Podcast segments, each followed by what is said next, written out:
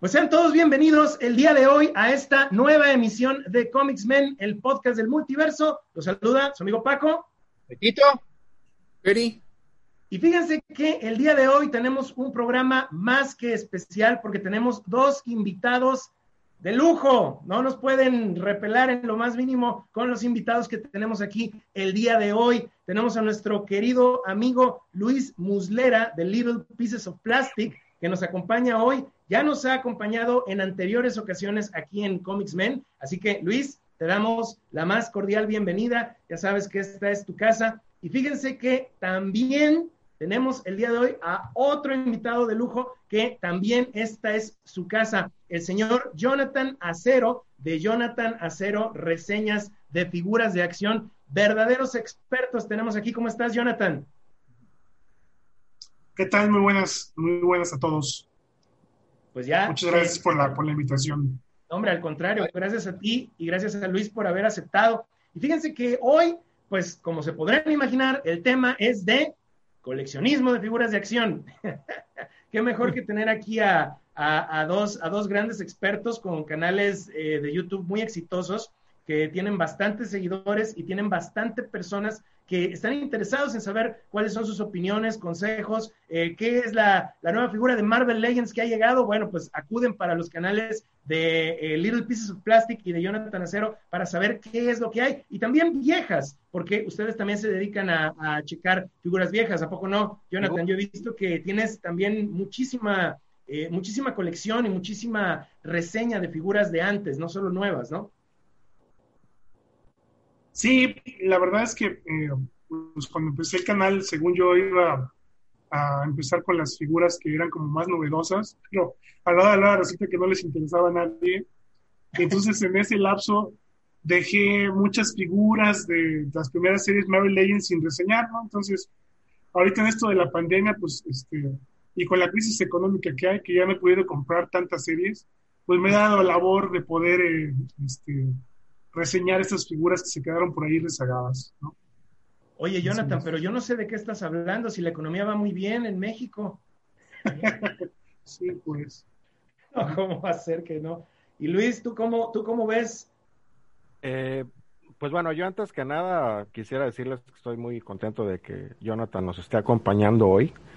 Este, como ustedes sabrán, y bueno, también los que me siguen en YouTube, pues él y yo somos amigos ya desde hace mucho tiempo.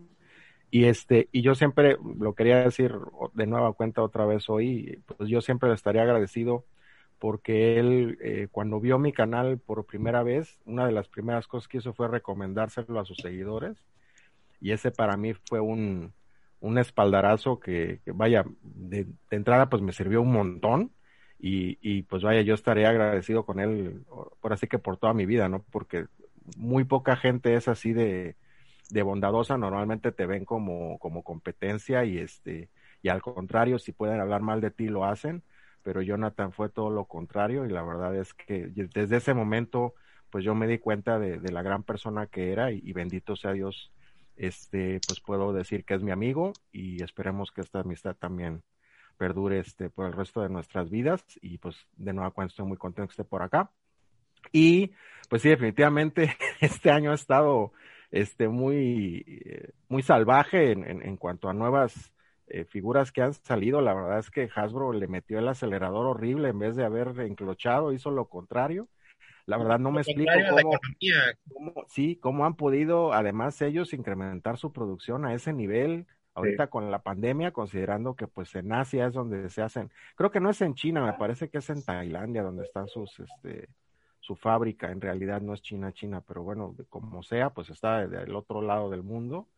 no sé cómo le han hecho y pues obviamente nosotros a sufrir porque ahora más que nunca pues tenemos que ser selectivos en ese sentido, ¿no? Y a mí me pasó algo muy similar a como le pasó a, a Jonathan. Yo también empecé mi proyecto pues como que cascareando, eh, empecé inclusive con Black Series y este y a, y a reseñar pues las figuras que son yo, empecé al revés, yo con las figuras que eran más novedosas, precisamente porque pues pensé que eran las que iban a llamar más la atención, aunque he tratado de ir ahí medio campechaneando, pero lo que hace falta es tiempo, la verdad, quisiera uno más tiempo para poder dedicarse. Y dinero para tener más figuras. Sí, por supuesto. Yo gracias a Dios, la verdad, y eso que ahorita recientemente me he deshecho de una gran cantidad de, casi de toda mi colección de Star Wars, de hecho, para poder mantener más o menos el ritmo de poder seguir adquiriendo figuras de Marvel, que son los videos que más se, que más se ven, la verdad, en mi canal, honestamente. Luego me preguntan que por qué dejé de reseñar tanto Star Wars. Y pues yo no sé qué pasó ahí en ese sentido, si sea la calidad del producto, o que se sobreprodujo, o que la gente ya se cansó un poquito. Este, con Marvel no ha pasado así, al contrario, este, se ha incrementado incluso el, el interés, y Johnny no me va a dejar mentir, que eh, inclusive hay cada día salen más gente interesada en empezar a coleccionar y que te pide consejos y, y que incluso revisan tus, tus eh, reseñas pasadas, ¿no? Y te preguntan, oye, esta figura hoy en día, ¿dónde la puedo adquirir? ¿Me recomiendas adquirirla? Y pues qué padre que podamos apoyarlos en ese sentido, también es, es muy bonito, ¿no? La verdad, sí. Indudablemente. Bueno, pues fíjense que, eh, pues vamos a entrar a, a materia, vamos a entrar a tema, ¿qué les parece? La dinámica que vamos a ocupar para este podcast es que vamos a seleccionar, bueno, ya están seleccionados, cuatro temas, algunos un poquito controversiales en el mundo del coleccionismo, pero vamos a seleccionar cuatro temas. Y estos cuatro temas, pues nos gustaría que eh, Jonathan y Luis nos hicieran el favor de, eh, opinar al respecto. Eh, obviamente nosotros también, bueno, igual daremos una, una, breve opinión, pero el programa del día de hoy es completamente dedicado a ustedes y nos gustaría ver ¿Qué opinan al respecto? Entonces, ¿qué les parece? ¿Están listos? Sí, adelante. Perfecto. Bueno, pues miren, primer tema, esto que vemos por acá. adelante, Johnny. Empieza tú, por favor. Pues, miren, yo la verdad no tengo Funko Pops. Y se me hacen unos buenos este, coleccionables. La verdad es que están muy bonitos la mayoría. Este, o todos, ¿no? Y creo que es una buena manera de que alguien coleccione.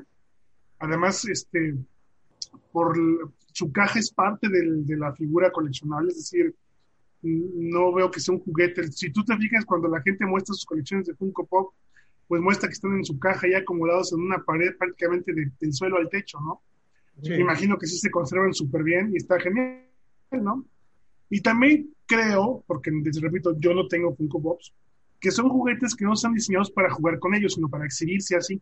Yo quiero pensar que a lo mejor un niño que juegue con uno de estos, pues no sé cuánto tiempo le dure la cabeza fija al Funko Pop, ¿no? Porque no, no, no creo que sea un juguete que aguante mucho, eh, este, que juegue un niño este, con ellos, ¿no? Pero yo sí creo que son juguetes buenos, este, juguetes coleccionables o coleccionables, ¿no? Y se ven bien como adorno en escritorios, en cualquier lado, la verdad es que no, no le hago el feo. ¿Por qué yo no tengo Funko Pops? La verdad es que a mí no me gustan, sinceramente no es, este, no me gustan. Y lo segundo es por economía, ¿no? La verdad es que apenas puedo conservar mi colección este, y meterle otro tipo de coleccionables, la verdad es que no, no me dan, ¿no? Tengo una colección muy celosa que no me permite comprar absolutamente nada más, ¿no? Eh, si yo, si me dicen, oye, Jonathan, si alguien te patrocinara, ¿lo reseñarías? Sí, seguramente lo reseñaría. Este, así no tengo problema porque, les repito, no son juguetes que, que odien ni que eh, ni nada, simplemente a mí no, no me gustan como para coleccionarlos, pero sí acepto que son buenos coleccionables, ¿no? esa es mi opinión este, a grandes ramos de lo que es este ese, ese, ese juguete. No sé, Luis, ¿a ti qué te parezca? Eh, pues sí, mira, yo la verdad es que a cada rato veo a gente que, que los denosta, ¿no? Porque no hay otra forma de decirlo a los, a los Funko Pop. Y, la verdad, yo no denosto a ningún coleccionable, así sean corcholatas, ¿sí me explico? Eh, el Funko Pop, yo lo que, lo que creo es que inició como, como algo así novedoso, que yo creo que ni la compañía se pudo haber imaginado que iba a tener lo que es Funko, el, el éxito que tuvieron y que, y que siguen teniendo y creo que o considero que se convirtieron de inmediato pues en una opción económica porque la verdad es que si los compras recién salidos, aunque algunos días que son muy caros, pues son caros porque hay que pagar las franquicias, es lo que la gente luego no entiende, ¿no? Gran parte del dinero de un coleccionable, el que sea, pues va a la, a la compañía que lo creó, ¿no? Por eso Marvel ahorita las figuras son más caras que DC. Desafortunadamente así es, la franquicia de Marvel tiene un valor ahorita en, en, lo que es sobre todo el cinematográfico, pues mucho mayor por la inyección de capital, sobre todo que le metió Disney, ¿no? Entonces, por eso, este, esa es esta situación. Entonces, en el caso de Funko, pues se volvió una forma de decir, vamos a hacer coleccionables que representen, que al final de cuentas lo hacen, aunque de una manera muy estilizada, los personajes de la cultura popular. Y este es un relativamente sencillo de, o económico de producir porque las articulaciones son mínimas. Volumen de plástico es casi el mismo que cualquier figura, la verdad pero como son poco articuladas, pues el proceso de producción debe ser mucho más sencillo. Y así se ahorraban mucho dinero. Entonces, no sé, cuestan 7, 8 dólares creo cada Funko. Y pues fueron un hitazo, ¿no? Y gran parte también del éxito que han tenido es la cantidad de franquicias que han este, acogido, ¿no? Algo así como lo que hizo Migo en los 70 Por eso se convirtió en un gigante Migo, porque igual era el planeta de los simios, Star Trek, que este, que DC, que Marvel, ¿no? Su gran error fue rechazar a Star Wars ya lo habíamos comentado en alguna ocasión. Pero Funko, ¿no? O sea, la verdad, yo, a mí se me hacen chistosos. De nueva cuenta, yo no los colecciono, pero sí tengo Funcos, por ejemplo, ¿no? Y ustedes me dirán, bueno, ¿por qué es que los tengo? Porque me los obsequian. La gran mayoría de los Funcos que tengo me los obsequian. El único Funko, de hecho, el, primer Funko que tuve, sí lo compré yo, lo acepto, fue un Robocop. Porque, pues, o sea, lo ves y dices, ay, está padre, está bonito, está barato y lo compro, ¿no? Y de ahí alguien dijo, ah, a este le gustan los Funko Pops y me empezaron a regalar en mi cumpleaños, ¿no? Y eventualmente, por ejemplo, me regalaron a Batman con el Batimóvil de la serie de televisión clásica y pues luego compré a Robin, ¿no? Me regalaron a Citripio, bueno, compré a Arturito, pero he, comprado la verdad muy poquito. Bueno, pues ¿cuántos tienes, pues? ¿Cuántos tienes, Luis? ¿Cuántos tienes? La verdad es que son pocos, no pasan de 30, ¿eh? La verdad, o sea, son poquitos. qué bueno que, qué bueno que no no, no tengo, un sobrino que tiene su cuarto tapizado de Funcos, porque es que la gente, los que coleccionan Funcos, se envician, pero, pero cañón, ¿no? Por lo mismo, por lo que te digo que son este económicos, ¿no? Y eso sí, los he comprado porque son este, porque los he encontrado al precio de venta regular. Porque esa es otra de las cosas. Yo creo que por eso les estiran tanto, porque hay unos que se han convertido en, en, en objetos de deseo cañón esos especiales de convenciones, ya sabes. Y ahí sí, para que veas, se me hace una locura, si se me hace una locura pagar 10 mil pesos por una figura de Marvel Legends o de Spider-Man Classic, no sé, algo así, pues imagínate pagarlo por un Funko, todavía peor. Entonces yo creo que por eso les tiran tanto y por eso es que no valen la pena, no sé qué. Pero pues la verdad a mí te digo, si quieres coleccionar tazos, pues adelante, yo los considero que son monos, son simpáticos y pues si me los regalan, te digo, pues claro que no les digo que no, ¿no? Perdón, yo, yo, tengo una pregunta para tanto para Luis como para Jonathan. Em, dentro del mundo del coleccionismo, ¿podrían considerar ustedes que el Funko es de, lo, es de las colecciones que menos se devalúan? Porque estamos hablando de una devaluación este, en figuras.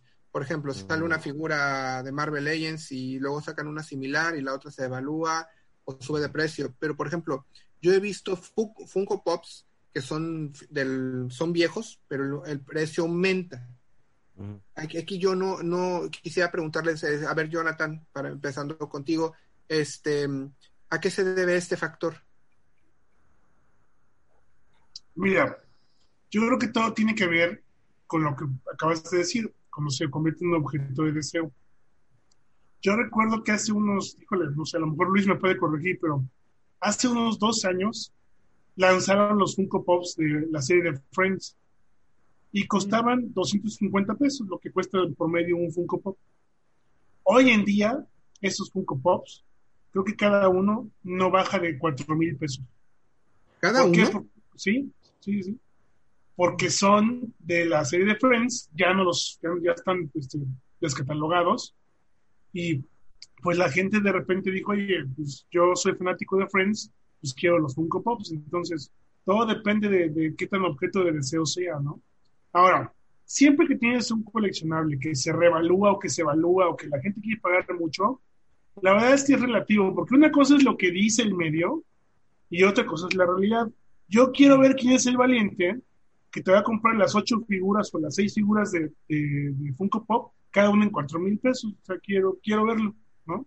Dicen que eso vale y la gente pide eso, pero de eso a que alguien te los pague, yo necesitaría verlo. Eso es lo que, es, muy relativo lo que puede costar. Igual con las Marvel Legends, pues, también es relativo, sí. Hay figuras de Marvel Legends que se evalúan carísimas, sí, pero a ver quién te las va a pagar. Eso es lo que quiero ver. Sí, claro. Así es. Y, el- yo creo que el, el que determina esto es el vendedor más que, el, más que los coleccionistas, ¿no? No, es, es, es una complicidad. Es una complicidad. Yo, este, acaparador, vamos a pensar ahorita, no sé. Se me ocurre que cada que veo la bestia oscura de la serie de Sugarman, voy a comprar todas las que ven en la aquel. En el caso de aquí Monterrey, pues, voy a hacer que, que esa figura, pues no sea fácil de encontrar en un anaquel, ¿no? Entonces ya tengo, voy a pensar, vamos a pensar que tengo unas 30 figuras este, que he estado cazando y acaparando de la bestia oscura de esa serie. Y pues de repente a lo mejor las pongo, no, pues, si la quieres 800 pesos. Y alguien que dice, no, es que no me falta esa porque trae el martillo de Sugarman, la necesito, y me los pagan. Yo no le puse una pistola en la cabeza para que me los pagara, ¿sale? Él decidió pagármelo. Y yo soy un oportunista que se está aprovechando de que, de que, de que pues tuvo a la mano y tuvo dinero y, y tuvo este, pues el oportunismo y, el aprovechamiento, porque eso en la realidad es lo que es, esa práctica desleal de acaparar esas figuras, ¿no? Pero al fin es una complicidad. En cambio, si la gente dijera, no, pues no le compro, me vale gorro, y yo me quedo con mis 30 figuras de bestia oscura, a rato hasta las voy a tener que dar más baratas de lo que, de lo que pagué por ellas, ¿no? Pero mientras la gente siga pagando lo que el vendedor pide, esto no va a acabar nunca, nunca va a acabar. Sí, exacto. Muy buena respuesta, la verdad. Sí, no, y yo, yo estoy completamente de acuerdo en eso, ¿no? Este, eh, y si las cosas se venden es porque se compran. O sea, eso, es- eso es, va- es, es muy simple, pero es un, es un hecho, ¿no?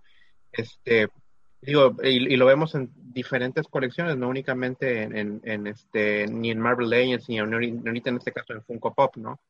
Este, y son, y, y son así, es, es impresionante la cantidad de, de dinero que, que la gente pide, pero es más impresionante que la gente pague ese dinero, ¿no? Y estamos hablando de, de cifras de 10 mil, 17 mil pesos por sagrados griales o holy grails, pues, de, que ya o ya no están en producción o que son súper, eh, eh, o que fueron de algún evento en específico, eh, en fin, ¿no? Digo, ahorita, eh, pues bueno, yo ahorita que regresé a, a- a coleccionar las Might Cloth, eh, pues sí, me he encontrado con casos de que pues, hay figuras que, que no están en reedición y que los que las que existen pues ya te las quieren este vender como si fueran un carro, ¿no? O sea, no Bueno. Tito, es que, es que tú también, ¿cómo agarras una colección así de fifí? También bájale, ¿no? O sea, no, es que Mil Clouds de Caballeros del Zodiaco, no, o sea, Es que soy conservador. Esto es muy, muy fifí, es, es, no, no, no, no, ¿eh? No, definitivamente que no, pues es que como quieres, pues. Pero fíjense que, de hecho, pues sí es verdad, o sea, el, el tema de los Funko Pops, que fue eh, eh, con lo que abordamos todo esto, que bien derivó a, a todo el problema de, de los acaparadores, que sinceramente es detestable, porque, pues uno, re- mira, como quien dice, uno en buena onda quiere coleccionar, y luego no te dejan, solamente pues por avaricioso, pues ponte a trabajar, ponte a chambear en otra cosa, no hagan dallar, ¿no? Pero sinceramente esto de los Funko Pops, como bien dijo eh, eh, Luis, luego le tiran mucho y quisimos saber la opinión de ustedes al respecto y, y les agradecemos por darnosla. Yo creo que eh, voy muy de acuerdo con lo que dijiste, eh, Luis. Yo también, uno como coleccionista, o sea, pues tú lo entiendes, ¿no? Hay gente que a lo largo de, de, de, de tu vida, de tiempo, ¿cómo coleccionas esas porquerías? Pues vaya, pues no son porquerías, o sea, simplemente pues cada es el gusto de cada quien, ¿no? Entonces, eh, queríamos ver este, eh, específicamente con este tema, eh, para ver qué, qué podían decir ustedes. Y bueno, pues obviamente no tiene nada de malo. Yo también coincido, no es lo mío,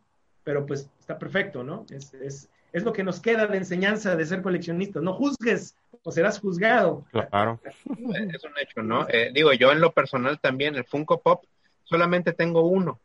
Y ese uno lo tengo porque me lo regalaron, me lo regalaron en mi cumpleaños, ¿no? Y, y pues la verdad es que está padre, es una, es una figurita pues bastante, eh,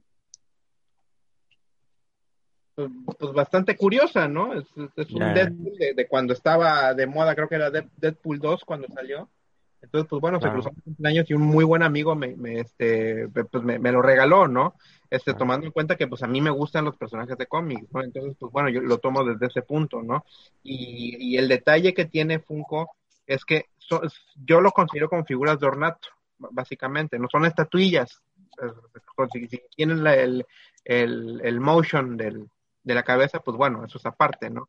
Pero, pero lo, lo, lo más curioso es la diversidad impresionante de licencias que maneja, ¿no? Digo, tan solo ahorita en la, la, ilustración que tenemos en, en, pantalla, pues vemos tres diferentes o muy diferentes cosas, ¿no? y, y, a esos, pues todavía hay mucho más y muy diferentes, ¿no? Y vamos, son cosas, cuestiones de películas.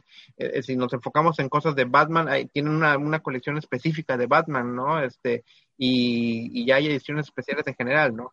Eh, yo coincido en la parte en que, pues bueno, yo en lo personal, yo adquirirlas por colección, no, no es lo mío. Yo, yo, mi, mi, mi, gusto por otras figuras es, pues, es, mi gusto por las figuras es, es otro, ¿no? pero considero que sí es un muy buen coleccionable, ¿no?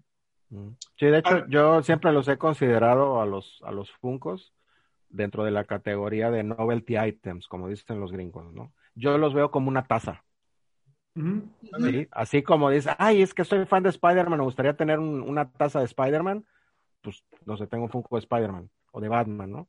Y es precisamente el tipo de, de coleccionable ideal para obsequiar. Es Ajá. económico, ¿no? Este es el tipo de coleccionable que normalmente tú no te compras, porque yo, yo no voy a comprar Funko, como bien dice Tito, pero por eso me los obsequia a mi, mi cumpleaños, porque están seguros que ese no lo voy a tener. Y pues queda de maravilla, es algo bonito y, y te saca una sonrisa cuando lo ves, la verdad, ¿no? Sí, pero bueno, verdad. hay quienes son hardcore en ese sentido y pues adelante, yo lo respeto mucho y si les gustan, yo tengo pues, gente que colecciona Barbies, ¿no? Yo tengo considerado los Funko Pop como un gusto culposo. Culposo. Porque, no, no, o sea, es que eh, yo he tenido conocidos que también se, eh, están iniciándose en el coleccionismo y les juro que este, hasta, hasta les da pena mostrar que, que, tienen funcos. Jonathan hizo un comentario al inicio del, del tema de, que para niños, niños, niños, niños, niños. Yo creo que este, está ese paradigma que creen muchos que están iniciándose en el mundo del coleccionismo, eh, los Funcos son más que nada para un público infantil por la forma en cómo están. Pero al final, yo no sé, Jonathan, Luis, este, ¿qué opinan ustedes? Porque, pues al final, eso yo creo que es dependiendo de la sociedad en donde uno se desenvuelva. Porque, por ejemplo, nosotros que tenemos figuras de, de, de Marvel Legends, que, ay, no, es que son para adultos porque son serias pero para otras personas pueden ser considerados de niños. Entonces, está, quisiera hacer su opinión de eso. No, yo, yo, yo, creo que no son para niños, o sea, que les gusten a los niños, pues sí, porque pues la imagen que tienen es como muy tierna y todo lo que vemos tierno, pues lo enfocamos como para niños. Pero la verdad es que este, no es un juguete con el que un niño pueda jugar y, o sea, ¿cuánto le puede durar a un niño si juega con un Funko ¿Cuántos días, cuántos minutos, cuántas horas le puede durar? O sea, la verdad es que no, no es un juguete diseñado para jugarse. Yo creo que más bien es un, es un juguete diseñado para coleccionarse y ponerse de adorno.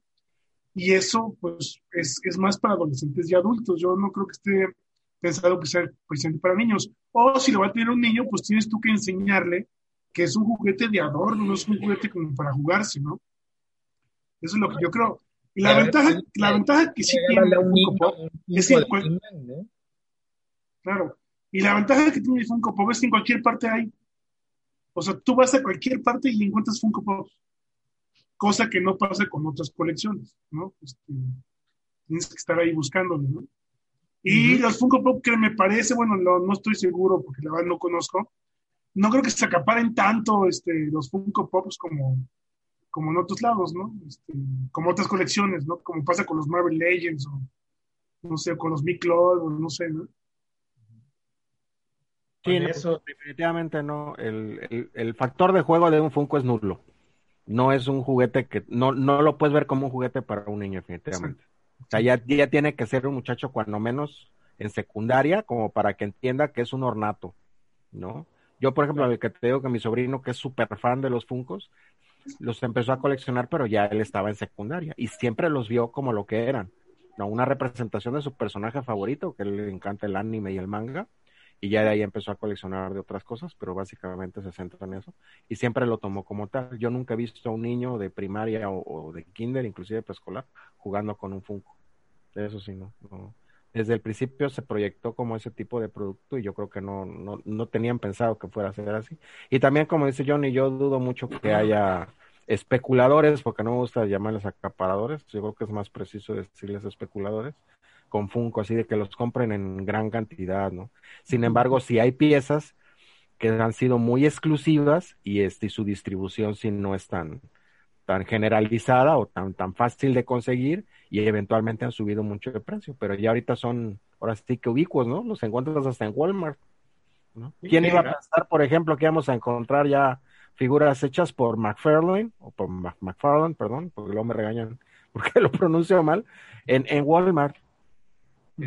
¿Qué, qué, padre tiempo estamos viviendo ahorita ya. Nada más falta que NECA también las podamos encontrar. Que ese es siempre el problema de NECA. Yo no, yo no los entiendo por qué no ha mejorado su distribución si son, está todavía dentro de la categoría de coleccionables económicos. ¿Por qué no le han echado ganas a eso? Yo creo que serían un competidor mucho más este destacado. Si ya lo a lo mejor los está, a lo mejor alguien los está bloqueando, Luis. No, yo creo que es falta de inversión ahí o de, o de visión de negocio, no sé qué sea, pero siempre, siempre me he quejado de, de, eso, en ese sentido de ellos, ¿no?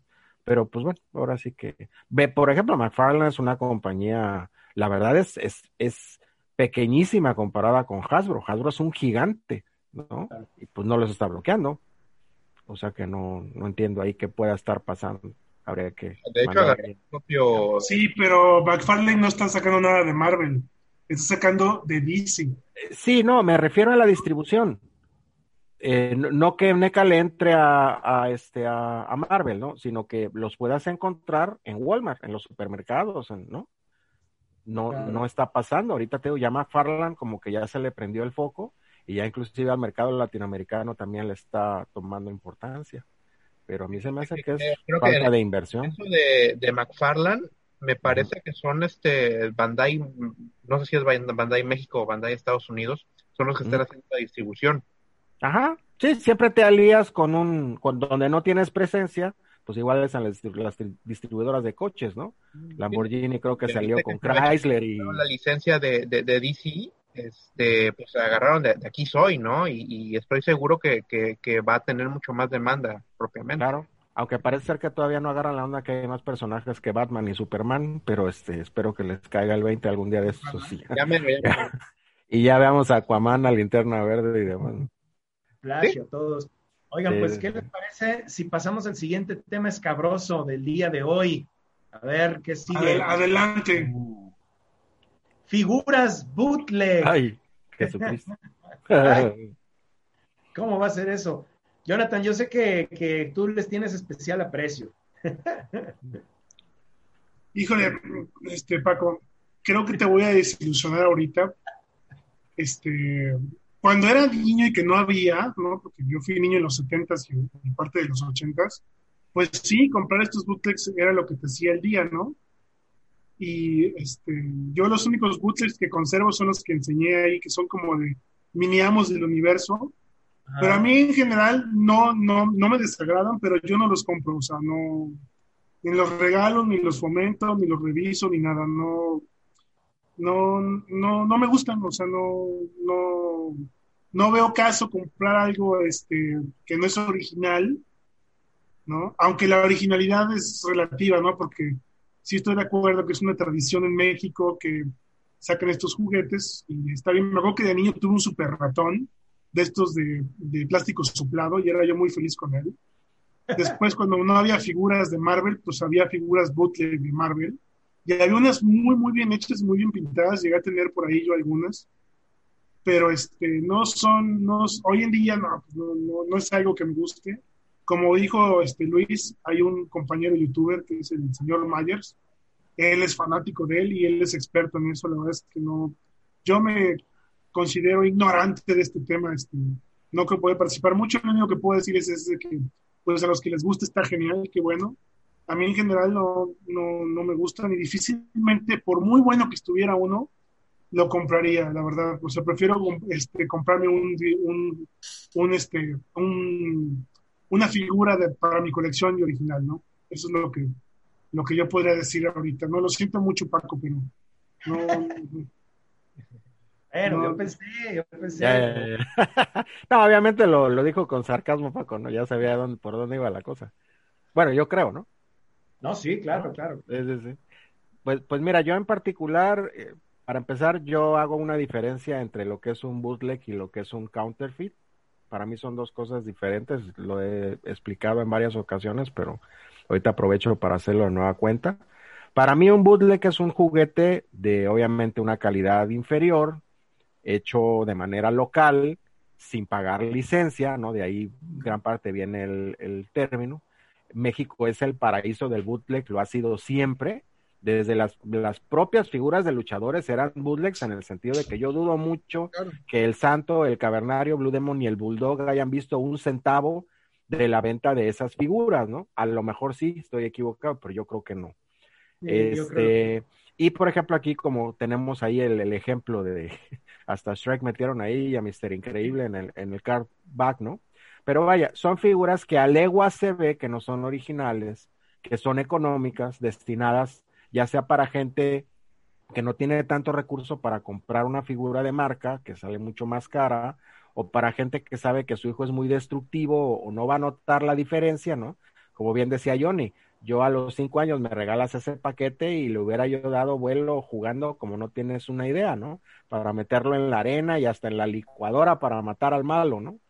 Este, porque no le vas a hacer eso a un juguete ya un poquito más, más finolis este, porque no todos los juguetes aguantan el uso así rudo como los Hot Wheels, ¿no? Que son una maravilla.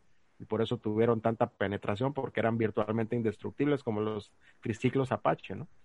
Y obviamente los, las falsificaciones, que así se les debería de llamar, los counterfeits, que se hacen ya sea con moldes robados o moldes duplicados. Yo estoy casi seguro que le hacen ingeniería inversa a los moldes, pero bueno. Y son figuras que sí dan el gatazo y parece que son originales, pero yo no tengo tan, yo no tengo nada en contra ni de los bootlegs ni de los counterfeits, siempre y cuando te la ofrezcan como lo que es, ¿no?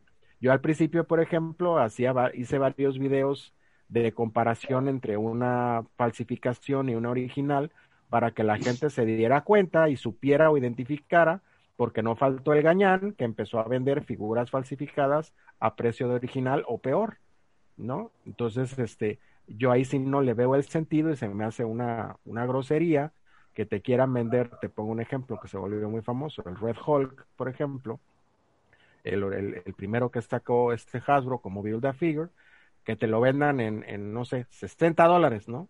Y la gente todavía diga, bueno, pero pues es que es el bootleg, entonces sale más económico. No, discúlpame, si es un bootleg que te lo vendan en 20 dólares. Tan solo por poner ejemplo, luego hay coleccionistas de Star Wars que se enojan cuando se los digo, pero los eh, juguetes de Star Wars fabricados por Lili Ledy, para algunos estadounidenses los consideran como la quinta esencia del bootleg, ¿no? Y por eso últimamente son más caros los juguetes hechos por Lili Ledy de Star Wars de la época clásica, los vintage, que los mismos hechos en Estados Unidos, aunque en algunos casos la calidad era medio cuestionable, no usaban los mismos materiales ni los mismos colores, porque pues, pasa lo mismo con los de He-Man, ¿no? Exactamente, ¿no? Y en, en, tú le preguntas a un, un, gringo, obviamente, valora más. Y aquí también en México ya, ya igual, ¿no? Entonces, este, hay bootlegs de, de, todo tipo hechos en México que te los pagan a una millonada los estadounidenses porque ya lo ven como una rareza. Pero son casos específicos. También están los bootlegs estos de Star Wars que se hicieron en, no sé si están hechos en Israel, creo. Turquía, no sé dónde los hicieron. Es una colección completa, súper pirañona pero no, hombre, están, cuestan una barbaridad de, dinero, ¿no? Y este, y pues bueno, es una industria, te digo, este, que está muy arraigada entre nosotros, y este, y hay gente como el señor Myers, por ejemplo, que él, él le gusta coleccionarlos y todo y les hace promoción. Y eso, por ejemplo, yo lo veo muy padre, muy, muy noble de, su parte, ¿no? que promocione ese arte, por llamarle de alguna manera, pero él específicamente, él es muy claro en ese sentido de que son bootlegs, pero que se venden a, precio de bootleg, ¿no? No te quieren vender a un millón de pesos una, una imitación, ¿no? Que, ¿no? que no lo es, no es original. Sin duda. Pues no sé, este Tito Pérez, si ustedes tengan alguna experiencia con el bootleg. Pues, yo, les quería comentar aquí a Jonathan y a Luis que mis primeras experiencias con este tipo de figuras era en la escuela primaria. Eh, eh, no sé si a ustedes les tocó que saliendo de la escuela había un, el señor o la señora que vendían estas piezas. Eh, obviamente en, esa, en, aquel momento, pues aún económicas, por decirlo, y siempre querías esas figuras. Como dijo Luis, empezamos con las figuritas de los luchadores, que son parte de, lo, de, la cultura mexicana. O sea, eh, eh, no sé si para bien o para mal, me gustaría la opinión de tanto de Jonathan como de Luis, de que eh, es el, el mexicano ya, el mexicano se enorgullece por tratar de sacar este tipo de elementos y, al final tienen éxito, porque tienen éxito. Si, siguen, si siguen vendiendo ese tipo de, de figuras actualmente, mm y hay, hay un mercado, porque hay un mercado, o sea, es, es indudable que hay un mercado aquí, Jonathan, Luis, de, de este tipo de figuras. Como, pues entonces, eh, para, para desaparecer esta cultura va a ser totalmente imposible, va a ser imposible. yo creo que, eh, y eso es apenas ahorita, porque ahorita, yo, yo quiero, esa es la pregunta. ¿A partir de qué, de, de, qué años empezaron a darle relevancia al, al bootleg? Porque esto no nos pasaba cuando éramos niños. Esto es algo reciente, es algo de algunos años, una década tal vez. No sé qué opinen ustedes. Eh, Luis, ¿quieres tú primero? Sí, claro. ¿Relevancia te refieres a que la gente los, los coleccione, los considera artículos coleccionables? Claro. Pues es que también tienes que considerar que eh, nuestra generación es básicamente la que le ha dado el, valor o le ha dado su lugar a, los juguetes inspirados en superhéroes y en cultura pop y demás, ¿no? Eh, bueno, juguetes ha habido toda la vida, pero este, me refiero a que vivimos en una época en donde los adultos de nuestra generación y inclusive dos o tres generaciones subsecuentes, este, pues están viendo que ahorita la calidad de los productos y la diversidad además y, la facilidad de adquisición de los productos es como nunca ha habido. Luego por eso dicen, es que tú coleccionas juguetes porque estás traumado porque de niño no los tuviste. Bueno, a lo mejor no los tuve porque no tenía el recurso económico, pero a lo mejor tampoco los tuve pues porque no lo sabía, ¿no? Este, a la gente ya se le olvida eso, pero por eso yo le tengo tanto miedo a esta, a esta cuarta transformación que está volviendo a esas formas de ver la economía de localizada, ¿no? Pues la gente ya no, a cualquiera le preguntas ahora y ellos no saben lo que es vivir sin McDonald's, lo que es eh, lo que es vivir sin la no sé tantas marcas que hay ahorita de automóviles Peugeot Renault Fiat no este y lo mismo sucedió con las compañías jugueteras el proteccionismo económico llegó a un grado tal este que no lo veo necesariamente mal pero pues hay que ser más o menos flexible en ese sentido no y como niños este había muchos productos y muchas líneas de juguetes que aquí no, no, no, no, llegaban o no entraban más que de contrabando, ¿no? Entonces teníamos que, eh, estábamos obligados a consumir lo nacional, no porque fuera lo mejor, sino porque era lo único que había. Entonces yo creo que una de las razones, uno de los motivos por los cuales el bootleg en México está tan arraigado en la cultura, cuando menos a lo que a mí me tocó, es porque no había la, la, disponibilidad de los productos, ¿no? Y esa, esa ha pasado de generación en generación de gente que hace juguetes, ¿no? Yo te puedo asegurar que el que, el que hace ahorita juguetes de luchadores, así de mm, no articulados, es hijo o nieto, o a lo mejor ya bisnieto del que los hacían en los sesentas en los setentas, ¿no? Independientemente de que no habían este, figuras de marca, no existía Jax Pacific, no existía Hasbro, ¿no?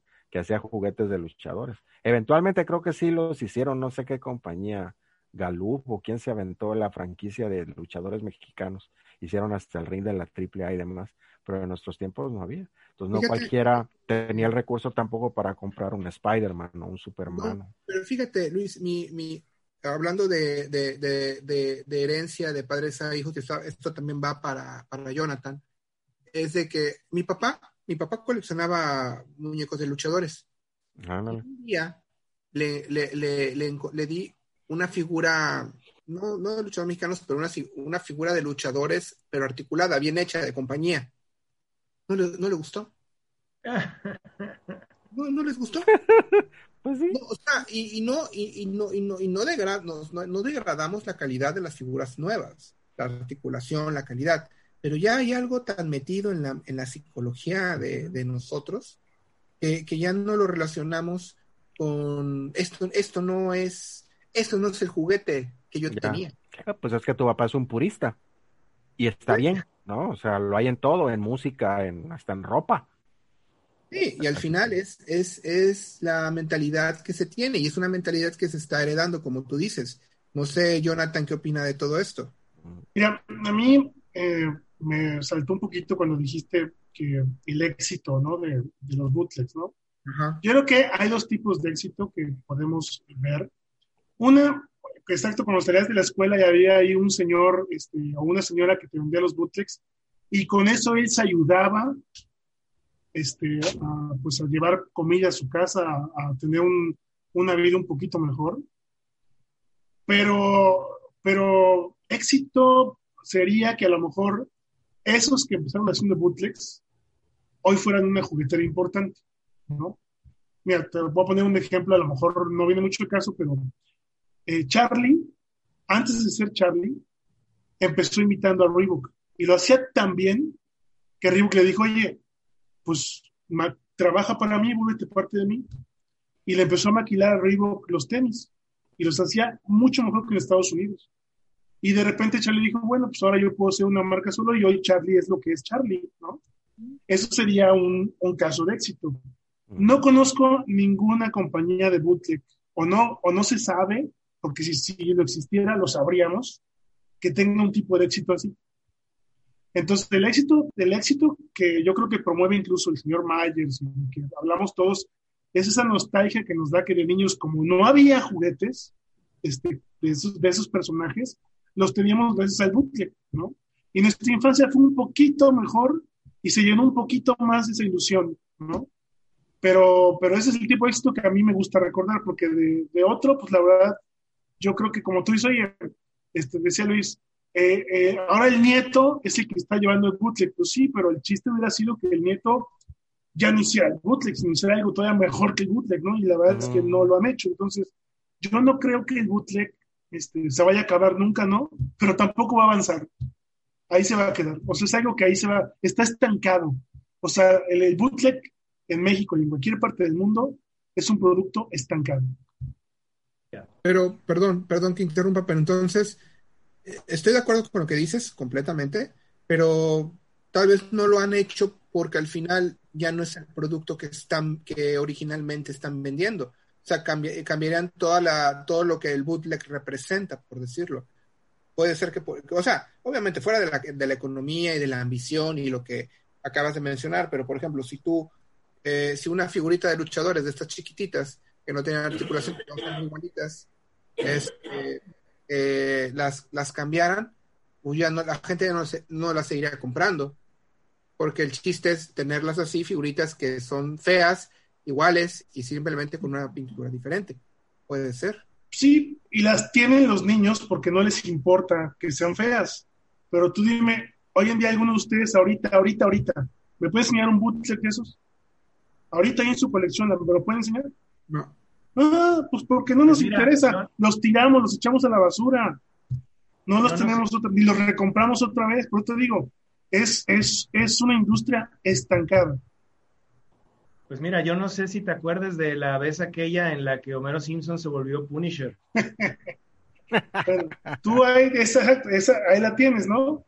No, este, me pasó igual que, que, con la historia de los Funko. Un muy buen amigo me lo regaló porque, bueno, soy fan de Punisher Este, y aquí, pues esto es, esto, esta cosa es un bootleg, que, que hay muchos, eh, lo venden aquí en Veracruz, lo venden en muchos lados. Está un poquito mejor hecho, la verdad, seamos sinceros, pero pues vaya, es un regalo. O sea, yo en lo personal, pues, pues también se me haría muy complicado como que ir y decir, ay, sí, me encantan los bootlegs, no, o sea, porque ya como que no es tu rollo, ¿no? Pero, pues bueno, pues, pues como regalo, pues de un detalle dices, oh, pues gracias, ¿no? Y lo conservo. Pero yo, No, y, y, hay bootleg muy bien hecho. O sea, yo he visto muchos videos y sacan bootlegs muy bien hechos, ¿no? Pero, pues, no sé, yo pues, les digo, pues repito, o sea, no es una industria que esté haciendo, que esté creciendo o que cambie el estatus económico de las personas que lo hacen. Y eso sería, eso sería mucho mejor, ¿no? No, eso, eso sería mucho mejor. O sea, yo siento que eso sería genial. Mm. Pero, este, por eso te digo, no es una industria que la verdad crezca en ningún sentido.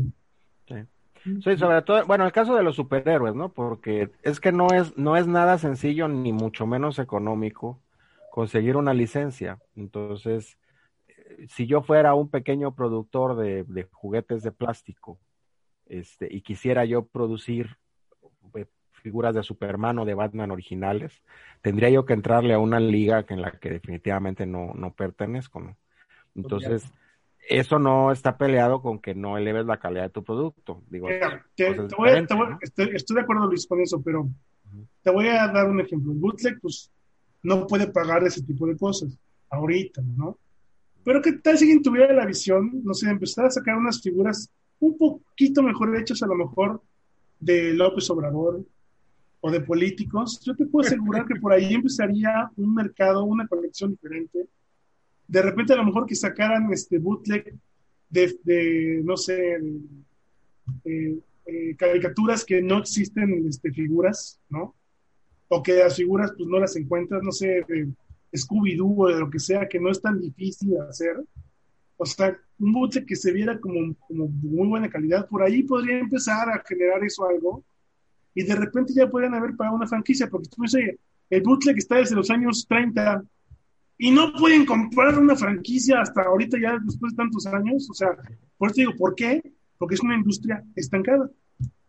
Y a, eso es a, lo que iba yo. Este, algunos sí han podido evolucionar y de hecho en su momento lo hicieron, independientemente de Lili Ledi. Yo el, el, caso más este, que, que, yo me acuerdo de mi infancia, pues es la compañía Cipsa. Mm. Este, Cipsa hacía Topperwares, ¿no? De hecho, la compañía se llamaba Cipsaware. Entonces, pero en determinado momento hicieron el, arreglo con, no me acuerdo si fue Mattel, y ellos fueron los que trajeron a, al Big Jim, ¿no? Que es precisamente el Jonathan Acero. Entonces, ellos empezaron a producir. Kid Acero, Kid Acero. Perdón, el, el Kid Acero, perdón. Este, empezaron a hacer ese tipo de juguetes. Eh, yo así de, de, actualmente que todavía exista una compañía juguetera en México, solamente conozco a una. De hecho, hay un video muy interesante de ellos en YouTube donde dan a conocer todo el proceso, desde el diseño del juguete hasta la producción y empacado. Me llamó mucho la atención que tienen una diversidad y es una compañía juguetera que tiene más de 50 años. Yo creo que es la única o de las pocas que todavía subsiste. Ellos no manejan superhéroes ni nada por el estilo. Hacen soldados, hacen juguetes, muñecas para niñas, hacen kits de cocina, este, hacen carritos de esos grandotes de, con llantotas, ¿no? Donde podías precisamente meter a tu Kid Acero o a tu aventurero de acción en mis tiempos, ¿no? Pues esos todavía juguetes que no son bootlegs, pero es juguete económico, ¿no? De, de, de línea económica. Este, y sí le han metido muchas ganas, ¿no? Inclusive ya le meten procesos de CAD-CAM, ellos mismos hacen sus moldes, ¿no? Pero son casos muy, muy especiales. Ahora sí que desafortunadamente ahí sí coincido con Jonathan al 100%. ¿no? la gran mayoría de las personas que hacen bootlegs, así como los que vemos en pantalla, pues se quedaron en el nivel artesanal de novedad y decir voy a sacar el máximo rendimiento con la mínima inversión y, y, seguir nadando por lo bajito para que no me demanden, ¿no? Oigan, pues ¿Qué les parece si pasamos al siguiente tema realmente escabroso? Creo que este que viene es de los más escabrosos. A ver qué, qué les parece. Vamos a ver si le podemos dar aquí este, la, la siguiente.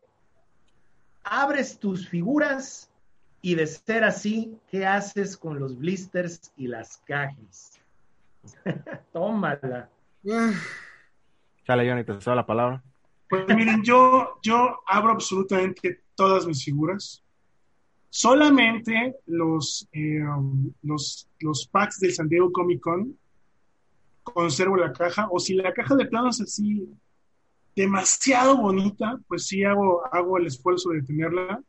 Pero ahorita de cualquier serie que estén sacando ahorita, yo tiro las cajas. La verdad es que no, no las puedo guardar. Una, sí me gustaría guardarlas, estoy sincero, pero no tengo espacio, o sea, no tengo espacio. Cuando, cuando recién nos salimos de la capital y nos fuimos a vivir a Guadalajara, mi colección de figuras dentro de su blister o su caja ocupaba todo un cuarto de la casa. Entonces mi señora dijo, oye, güey, este, o, los, o los abres o, este, o, si quieres, o nos vamos a vivir a otra casa y aquí te quedas tú con tus monos. ¿O qué, no? Entonces, te abro yo a ti, te dijo. Entonces me ayudaron a abrirlos y nada más, abrimos tantos monos que para tirar las cajas se tardó una semana, tardamos como 15 días en poderlas tirar todas a la basura, porque las tuvimos que echar al patio y cada que llegaba el camión, pues agarramos un bonche y las tirábamos, ¿no? Este, y ahí la única caja que sí me arrepiento de haber tirado, la verdad es que la tiré porque estaba llena de hongos, porque el que me vendió ese pack es del pack de este, La Tierra Salvaje, donde viene Cazar, y China y este, Sabu, el, tigre, que es muy bonita caja, pero el que me la vendió se ve que la tiene en lugar húmedo y estaba llena de hongos y olía muy feo la caja, ¿no? Mm. Y entonces dije, nah, la voy a tirar, y, pero no la debería haber tirado, la debería haber puesto al sol para matar los hongos y debería haber guardado esa caja, pero sí, sí, la, sí las tiré, ¿no? Y ahorita pues sí guardo nada más, les repito, las, las que valen la pena. Pero sí, yo sí quiero todas las cajas porque no tengo espacio este y porque pues aunque tuviera y aunque las guardara y las pudiera meter aún así abriría mis figuras porque pues a mí lo que me gusta es tocarlas revisarlas este eh, ver sus colores este eh, pues todo el esculpido la articulación eso es lo que a mí me gusta es es la forma en la que a lo mejor un coleccionista adulto puede jugar con sus figuras, porque yo no agarro y hago mis aventuras de que ahora voy a luchar, pues no, la verdad es que esa época ya tiene muchos años que pasó, ¿no? Pero la forma en la que yo disfruto de las figuras o juego con las figuras es revisándolas para el canal, ¿no? Eso, esa es la cosa. Okay. Es cierto, Johnny, di la verdad, a la madrugada te paras y te pones a jugar con tus monitos ahí No, no, luego en la, en la, madrugada me paro a hacer videos ya que mi señora está dormida. Sí, sí, sí. Y, este, y luego así hablo bajito y, este, y la gente, ¿qué, te, qué te estás enfermo? ¿Qué te pasó? Le digo, no, pues no, no, no, es que está, como está dormida mi familia, pues no quiero hacer mucho ruido, ¿no? no me golpean, dice. Está bien, está bien. Por ejemplo, yo quiero, yo quiero pedirles un consejo aquí a los expertos. Yo de unas semanas para acá ya me he, me he dedicado a empezar a abrir eh, mis Marvel Legends. Este, yo afortunadamente he tenido oportunidad de guardar las cajas. No en mi casa, pero he podido guardar las cajas. Eh, las figuras, eh, poniendo como ejemplo Marvel Legends, como las que tenemos acá vale, si yo, por ejemplo, como dijo Luis hace un momento, si yo en algún momento quiero vender mi figura porque sacaron una, un repintado, o, por ejemplo, recientemente me acabo, acabamos de, una, una, una noticia reciente es que van a sacar el, el paquete de todo de, de Thanos con el Black, con, con, su Black Order. Sí, señor. Entonces, entonces, ahorita, por ejemplo, les voy a mostrar tengo esta figura, la de la de la del miembro de la Black Order. Ebony Moy, ¿no? exactamente. Entonces, si yo en algún momento quisiera vender esta figura, pero la figura cuesta más, ¿con caja o sin caja? Con, caja, definitivamente. Ahora, he visto que hay gente que vende los blisters en, en Mercado Libre. Sí, eso se me hace tan ridículo. Ajá. Y no es tan absurdo. Y ahora, si los venden es porque alguien los debe de comprar, pero. ¿Sabes cuánto? ¿Sabes en, ¿Saben en cuánto lo están vendiendo un blister? 150 pesos. No, pues están idiotas. No. o sea, es una, es una estupidez. Ahora, él, bueno, más bien, el estúpido sí que se lo compra, ¿no? Pero ahí te va, ahí te va, Peri. Si yo tengo esa figura y la quiero vender cara, necesito la caja. O sea, a lo mejor te pago los 150 pesos y yo lo, la agrego 300 y ya me recuperé, ¿no? Y seguramente habrá algún idiota que me la compre, ¿no? Fíjate una cosa, digo, interrumpiendo un, poquito, ¿no? Este, hablando de, de, las cajas, este, ves que hay ediciones que son este, exclusivas, por ejemplo, ¿no? En este caso, esta es una figura que fue exclusiva de Amazon. Esto, pues vino en una caja especial blanca, que aparte viene dentro de otra caja, ¿no? O sea, y el hecho de que estas cajas te las quieran comprar, ya, ya habla bastante de lo que se ha vuelto un, como un nicho de mercado raro, creo yo, ¿no? ahí para vender esa figura cara necesitas las dos cajas. Ah, ah es claro, es correcto, es correcto. Porque si, no, bueno, no sé si sepan, pero bueno, si lo, lo hayan visto, pero está la figura de el 2007 de Stan Lee. Hay quien la vende con la, con la box, con la caja blanca, mailbox se llama, y hay quien la vende sin la caja mailbox es mucho más barata, bueno, no mucho más barata, es un poco más económica la que viene sin la mailbox a la que viene con la mailbox y con su carga normal. O sea, el coleccionista que quiere la caja, quiere la caja, ¿no? Es que el mailbox también no es plano así como el que enseñó Tito, tiene una, una gráfica de Stan Lee abriéndose la camisa y, o sea, tiene arte, como las del Hulk, este estilo vintage que sacaron exclusivos de Comic Con y, y el este Deadpool. ¿no? Ahí lo que sucede es que este, bueno, a mí no me preguntaron ya, pero yo sí abro. Ahí vamos, bueno, pero tú sí guardas las cajas, ¿no, Luis? Tú sí puedes guardar las cajas. Yo estoy en la condición este, divina de que tengo espacio bastantito, gracias a Dios. Yo no he botado ni una caja ni un blister de mis juguetes porque me gustan. Me gusta el arte y lo disfruto no, no porque piense yo que el día de mañana, este, bueno, no es que piense, no, lo sé, el día de mañana si yo vendo la figura y la vendo con su caja o inclusive sin abrir todo, pues obviamente va a tener un mayor valor.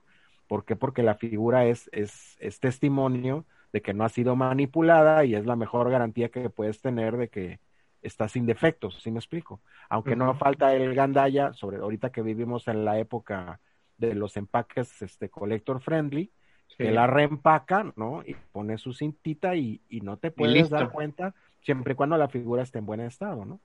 Este, pero sí, yo las guardo más que nada porque me encantan.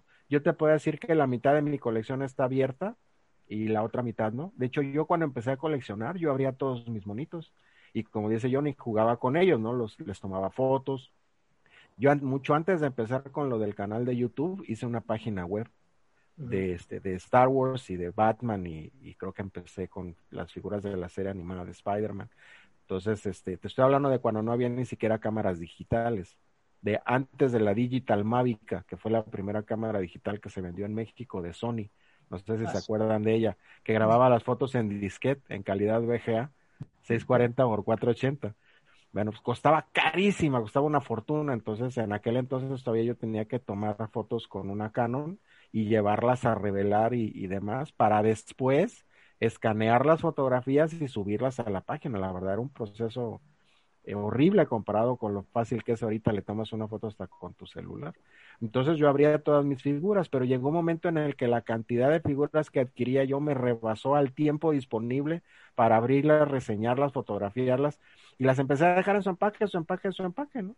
Hasta que ya abrí el canal de YouTube, este fue que ya empecé a, abrir ciertas figuras. Yo ahora sí que soy muy, este, eh, me gusta mucho el rito de abrir la figura. Para mí es un rito, no te voy a decir que me, he visto y, me baño especialmente para, para abrirlas, pero sí lo disfruto mucho, ¿no? Abrirla con cuidadito, este, sacarla, el, el olor del plastificante, ¿no? Por ejemplo, que es este, que a todos los coleccionistas nos gusta, y empezar a jugar con las articulaciones, posarla y demás.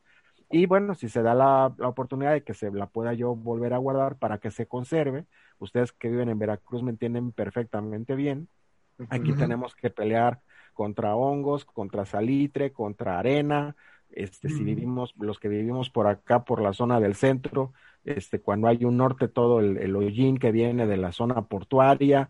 Entonces, si no guardas, de hecho, yo tengo que embolsar las figuras, las cajas de las figuras, para que no se maltraten, porque el hongo penetra la caja y penetra el blister y llega a la figura y la, la puede llegar a dañar, ¿no?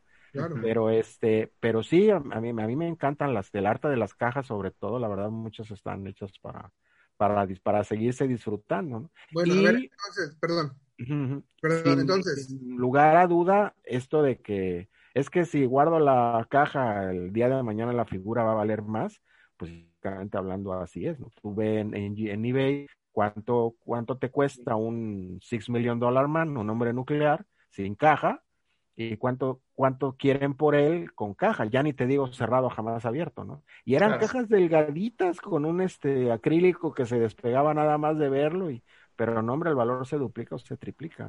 Y ese es un mercado muy específico. La gente, yo no he visto a gente que venda cajas en 150 pesos, se me hace una atrocidad. ¿no? Pero lo, hay, ¿eh? Sí, no, no lo dudo. Eh, para a lo mejor figuras muy caras igual y valga la pena.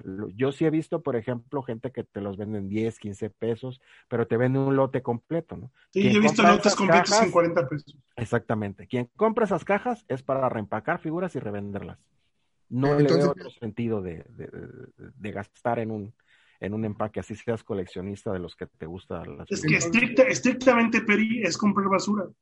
Pues sí, pero al final creo que hay un hay, una ignorancia, y perdónenme, hay una ignorancia eh, que, tanto Tito, Paco, Luis, obviamente con tu canal, Jonathan, que tratamos de mostrarles a las personas que nos están viendo eh, vamos a, vamos, a, vamos, voy a mencionarlo como el lado de la luz del coleccionismo, porque hay un dark side y un, eh, un lado de la luz, en donde, sí, pues la verdad, porque al final estamos, nosotros creo que de lo que hemos hablado hasta el momento, desde el tema de Funko, hemos, hemos, eh, em, ¿cómo se le llama? Hemos eh, mencionado la san, el sano coleccionismo, el, el, sano apoyo, por ejemplo.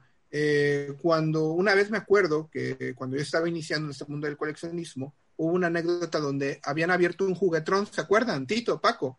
un, juguetrón grande aquí. Entonces, eh, yo pasé y estaban vendiendo la serie de Juggernaut, la, la, la, la, salía el Deadpool, ¿se acuerdan?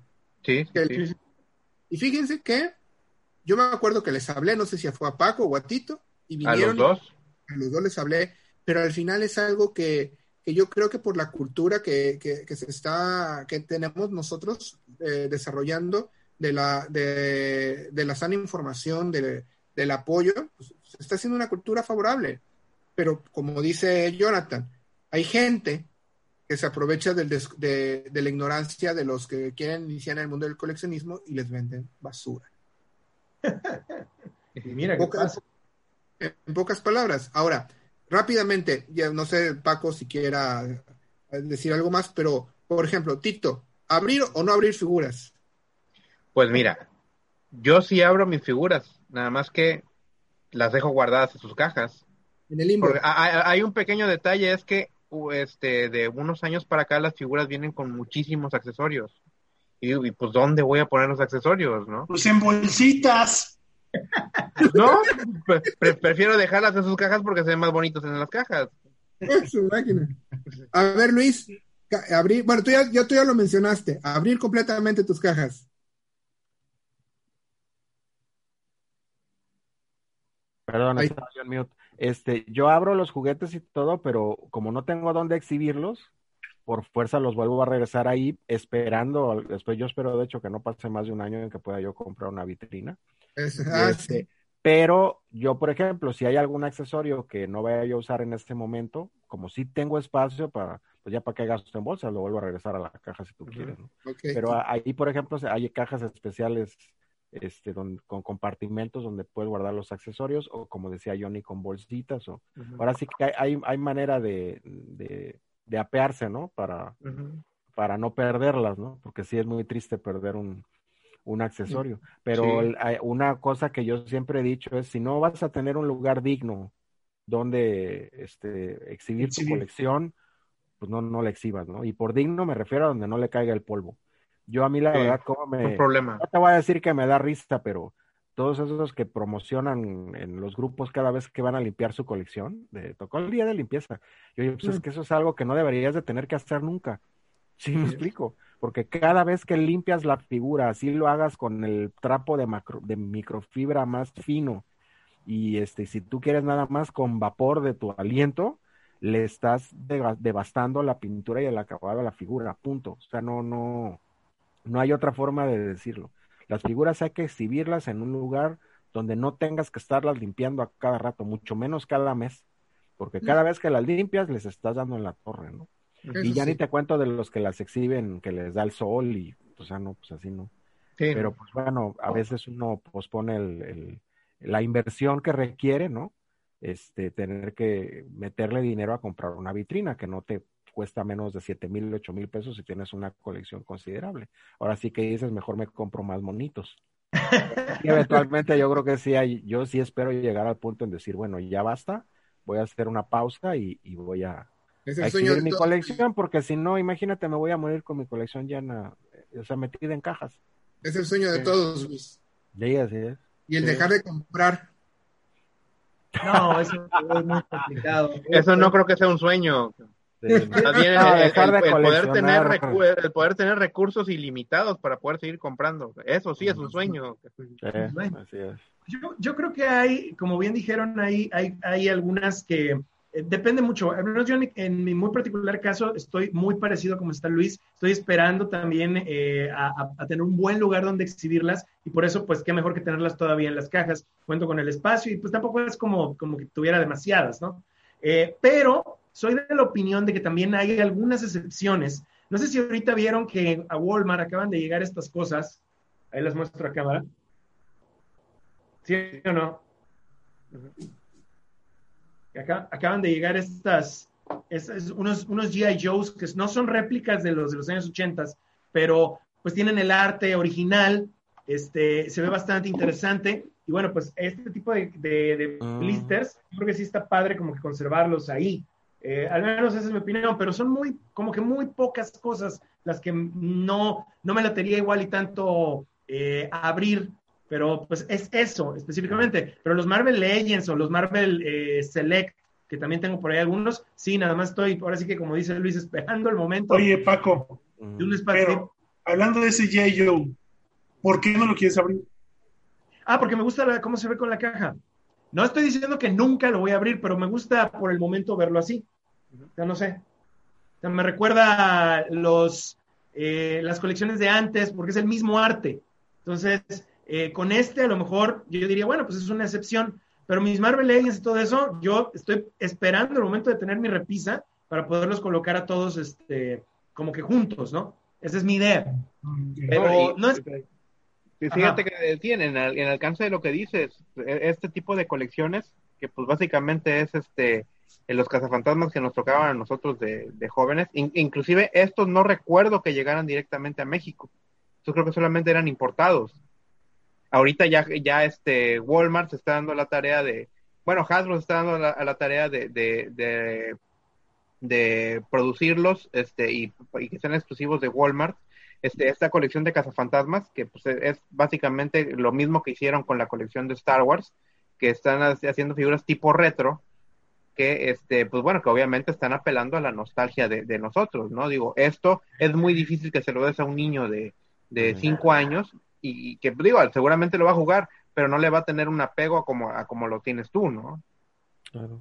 Y yo, y yo he de serte franco, yo ese tipo de, de, de, de series que están sacando, como la de Star Wars, y ahorita ya viene una de Marvel, de figuras en empaque retro, con diseño Sí. retro, yo no les veo el menor sentido, te lo juro.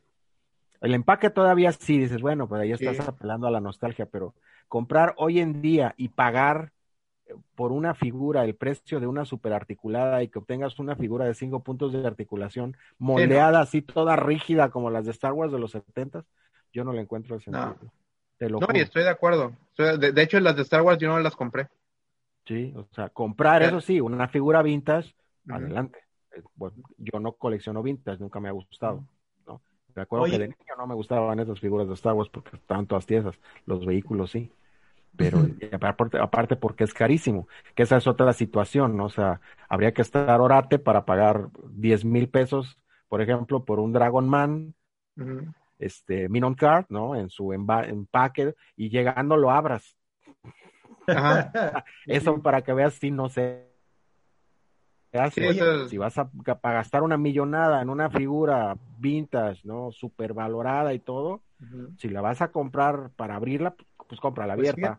y te ahorras un dineral. exacto. ahora exactamente. Justo ahora que estás mencionando eso de, de, las articulaciones, las novedades, que nos recuerde algo, a reserva de que lo, de algo que quiera agregar Jonathan, tal vez, o, o tú, Luis, ¿Quieren pasar al último tema escabroso? Yo, yo, nada más quiero, antes de pasar al siguiente tema, lo único que quiero decir es una frase que yo este, siempre digo.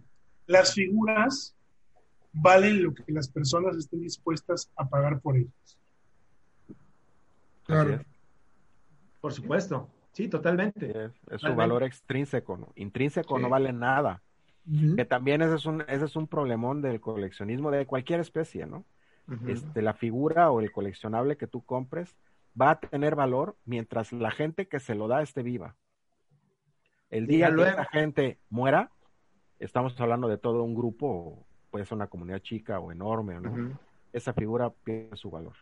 Eso lo, aprendí de, muy joven viendo un, bueno, de muy joven, no estaba yo también como ahorita, ¿no? Un programa que me gustaba mucho que es El coleccionista incurable. Si nunca lo han visto, les recomiendo que lo vean con John LaRoquette.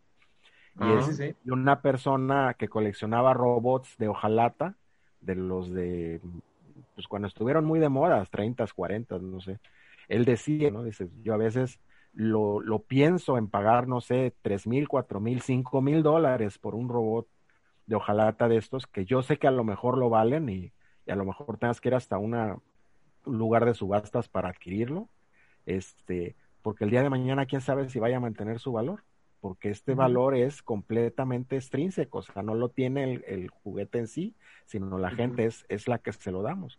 Entonces yo a veces me pongo a pensar, ¿qué va a pasar el día de mañana que vamos a suponer que dejara de existir los fans de Star Wars? ¿Quién te va a pagar? No tarda eso, ¿eh? ¿Quién te va a pagar? no sé lo que cueste ya, 100 mil dólares por un Boba Fett Rocket Firing, bla, bla. O sea, no manches, ¿no? Los cómics todavía a lo mejor tienen más plusvalía en ese sentido, ¿no? ¿Quién sabe? Eh?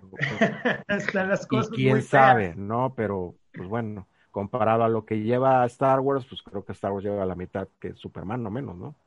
Y Superman, Batman, el Hombre Araña, pues sigue vigente. Pero, o sea, invertir, yo por eso, yo, yo nunca pago prácticamente sobreprecio en mis coleccionables. O sea, yo lo compro si lo puedo comprar a su precio normal. A lo mejor si quieres pagando un poquito más, o cuando lo vale si es una exclusiva, ¿no? Pero, o sea, pagar 10 mil dólares, 10 mil pesos, perdón, por un monito, pues no, no vale la pena, porque el día de mañana, quién sabe si, si lo, si mantenga esa, ese, ese valor. Pero bueno, pasemos al siguiente pues, tema, perdón por meterme. ¿Qué opinan de esto último que vemos por acá? Articulaciones o sculpt. ¿Qué tiene mayor importancia para ti? Porque esto es un debate luego muchas veces. No sé cómo lo vean los expertos. Miren, voy a, voy a, tomar la palabra. Claro, claro. Yo, yo, una de las cosas que me hizo dejar toda mi colección de Marvel de, de, los años 80, este, 90 es precisamente que las Marvel Legends tienen lo mejor de los dos mundos. Buen esculpido y buena articulación. Porque las figuras de 4 pulgadas, 375, de repente cuando le meten articulación, le dan en la torre a la figura porque incluso se rompe, ¿no? Y las que son más grandes, por el peso del plástico, si le ponen articulación, se rompería, ¿no? Entonces, este, pues esa es la realidad. Por eso la escala de 6 pulgadas a mí se me hace la ideal este, para este tipo de cosas. Aunque hay figuras un poquito más grandes en la línea que también por el tamaño del personaje y el tipo de plástico y, y pues lo que es el en sí, no pueden ponerle mucha articulación, ¿no? A mí de repente se me hace muy ridículo cuando veo a compañeros este, reseñando, a, por ejemplo, al Kimping, a la, a la BAF. No, es que le falta un chorro de articulación. Pues sí, güey, porque pues está tan grande que si le metía la misma articulación que una más pequeña, se rompe la figura, ¿no? no aguantaría por el peso, o sea, es decir, este, yo creo que es lo que he aprendido en esto de coleccionar, o sea, el esculpido a veces no impide que le pongas más articulación para que la figura se conserve pues en una pieza, ¿no? Eso es lo que yo pienso, pero yo por eso, este, yo me voy 50 y 50, ¿no? Ahora si me dices, ¿prefieres una figura rígida con excelente esculpido? No. Yo prefiero que tengan, un, que tengan una articulación este, limitada, pero que tengan a que esté toda rígida. Así. ¿Y tú, mi estimadísimo Luis? Uh, mira, yo no te puedo decir que le doy 50-50, pero yo sí le daría un 60% a la articulación y 40% al, al, al esculpido. Una cosa es cierta, vivimos ahorita en una época en el que el diseño ya de las figuras prácticamente, pues ya hay muy pocas limitantes, sobre todo que ya inclusive las cosas se esculpen por computadora y puedes hacer pruebas antes de llevar el, el prototipo ya a, a, la producción final, ¿no? Pero sí se me hace, eh, sí se me hace aberrante que hoy en día todavía haya figuras que, este, que cuenten con una articulación pobre con el pretexto de, de este, no sé, del, del costo, de lo que quieras, ¿no? Porque ya la tecnología ya prácticamente, esa limitante ya no existe. Y en todos sentidos, no nada más en el diseño de la figura, sino en los procesos de producción del plástico. Han cambiado muchísimo, ¿no? Este, y yo siempre voy a preferir una figura que se pueda posar, que siempre lo he dicho, o sea, yo por eso no colecciono este Marvel Select, ¿no? Ahorita, por uh -huh. ejemplo, que, que, bueno que pusiste el caso de del Juggernaut, la verdad, pues es muy bonita esa figura, pero es prácticamente una estatua. Entonces, si yo prefiriera el Skull, pues coleccionaría estatuas, ¿no? De Sideshow. pero la verdad es que no, yo quiero figuras de acción que se puedan posar, pero tampoco tanto que queme al santo, ¿no? Por eso no colecciono Yamaguchi, porque ellos son 100% este, articulación, inclusive para, para darle posibilidad a la figura de que haga poses que el personaje ni siquiera va a hacer. Por ejemplo, ahorita Johnny que mencionó a, a King King, pues sí, tiene unas limitaciones en la articulación y todo, pero pues es Kingpin, o sea, su trabajo mayormente, aunque sí a veces te lo presentaban como que tenía mucha agilidad para pelear cuerpo a cuerpo, pero la verdad es un tipo que va a estar ahí parado y, y va a ser malo, ¿no? Uh -huh. Entonces, ¿qué tanto y, y te verse puede cool. Exactamente, ¿no? Uh -huh. Este, y por el otro lado, pues me estás poniendo un ejemplo del Spider-Man de Mafex, que es una maravilla de, de, de ingeniería en, como figura de acción. Entonces, uh -huh. con una mezcla de, de, diferentes texturas o más bien de flexibilidad en el plástico que te permiten posarlo de mil maravillas, prácticamente lo mismo que al Yamaguchi, pero pues no se ve como un insecto este, vestido de hombre araña. Pero pues yo siempre he creído también que ahí le meten mucho estilizado ahí tipo manga o no sé cómo llamarle, ¿no? Hasta este mismo, por ejemplo, Spider-Man de Mafex peca de eso, la cara de Peter Parker se ve muy, muy estilo anime, que ahí sí. en lo particular no me gusta, ¿no? Pero sí, yo, yo creo que le daría yo un 60% a la articulación y este, y el resto al, al, al sculpt. Y de pintura, ese sí ya es otro detalle diferente, ¿no? Gran parte de lo que tiene el Select, este que estamos viendo de Juggernaut, el no es trabajo de pintura como el acabado de pintura. Si tú lo comparas así como lo estás viendo con el Juggernaut de, de Hasbro, el esculpido no es así mucho, muy superior en realidad, ese es el acabado de pintura. Y ese uh -huh. sí ya es, es otro cantar. No hay, no, no hay por qué escatimar en, en, ello tanto como luego Hasbro lo hace, pero pues bueno, ¿qué le vamos a hacer? ¿no? Ahorita que estamos hablando de, de, de ese balance que debe de haber entre, entre una articulación y un, este, y un esculpido, yo creo, y fue algo que me, a mí me repelió en un principio de, de, coleccionar Marvel Legends cuando agarró Toy Biz este, la, la, colección, es esto precisamente. Esta figura es muy, muy articulada, pero aquí veo unas desproporciones impresionantes en cuanto a la figura humana, ¿no? Entonces, para, para mí esto es una figura deforme. Entonces, a, a mí en lo personal, ya, ya. Si, si, bien, si bien en cuanto a textura, eh, no sé si se alcanza a ver eh, también el esculpido de la cara, digo, es una figura vieja, ¿no? Está un poquito amarilla también, ¿no? Pero este, y pues bueno, ya, ya tiene... A mí, aquí... la, la, mía se hizo igual, la mía ¿Sí? está igual. ¿Sí, no? Este, ¿cómo se dice? Eh, la, la, forma como tiene las caderas, por ejemplo, aquí la cintura, todo esto está completamente desproporcionado a la figura humana normal, ¿no? Pero todo esto está hecho en pos de que tenga mucha articulación. Yo en lo personal prefiero que haya esa sinergia entre las dos cosas, que sí tengan lo suficiente articulación, pero que no sea en detrimento del físico del, del personaje, ¿no? O sea, tú lo que quieres es un, es un Madelman. ¿Un qué? Un Madelman. Pues no lo conozco. Pero... ¿No? ¿Nadie conoce el Madelman? Yo, ¿No se acuerdan? de las mejores figuras de acción de la historia. Sí, pero, Español, pero, por cierto. Pero estaba muy bien proporcionado. Uh -huh. Y este, y prácticamente no podía hacer lo que tú no hacías en tu cuerpo. Ah, ok. ¿no? Ok, ok, o sea. O sea pero, sí, pero bueno, en el que lo que dices, Tito, perdón, tienes toda la razón. Esa figura, y aparte, con tanta articulación se aflojan. Sí, aparte. Uh -huh. Se aflojan un montón. Y este, y bueno, pues a lo mejor de, de, cuando es nueva no lo notas, pero ya ahorita a estas alturas vean cómo se aflojan y pues sí lo sientes, ¿no? Sí, claro, digo, esta afortunadamente pues, bueno, no está tan, no están tan aguados, por así decirlo, pero efectivamente, ¿no? Llega un momento en que, por ejemplo, esta, esta apertura, pues te puede llegar a fallar, ¿no? Claro. Este... Sí, inclusive de hecho, pues es que todo hay que contextualizarlo. O sea, cuando sí, Toy ¿no? sacó su colección de Spider-Man Classics y Marvel Legends, el salto fue, fue cuántico en cuanto a calidad, esculpido, pintura, articulación. O sea, era una, era una mejoría del mil por ciento, ¿no? Comparado a lo que nos, nos, ahora sí que lo que nos venían dando, ¿no? Sí, claro, este, claro, por entonces, definitivamente, si lo ves desde el punto de vista de hoy, yo hay mucha gente que todavía sigue añorando las, los dedos articulados, pero pues sí, en su momento fue algo muy novedoso, muy bonito, ¿no? Uh -huh. Pero se rompían. No, sí, sí, y aparte, pues igual el Spider-Man este que todos los dedos los tiene articulados. ¿Y de qué te sirve al final de cuentas si no puede hacer un puño, no? Uh -huh. O en realidad no puede hacer esto. ¿Sí me explico? Ándale. ¿No? Entonces en su momento sí fue muy novedoso y ay, 100 puntos de articulación, eh, pues qué bonito, ¿no? Pero uh -huh. definitivamente el, el, que sean partes intercambiables es mucho mejor. ¿No? Sí. Y sí, la estética de las figuras de ahora es mucho, muy superior. Vamos a ver en 20 años qué nos dan y vamos a voltear a ver a las figuras de Hasbro, vamos a decir lo mismo, ¿no? Sí, no, de, de, hecho, de hecho, siendo honesto, yo ahorita veo las Mafex, las Mafex nuevas que están sacando, uh -huh. que, este, y, y, bueno, en, en, términos de proporción, articulación, esculpido, creo que son perfectas.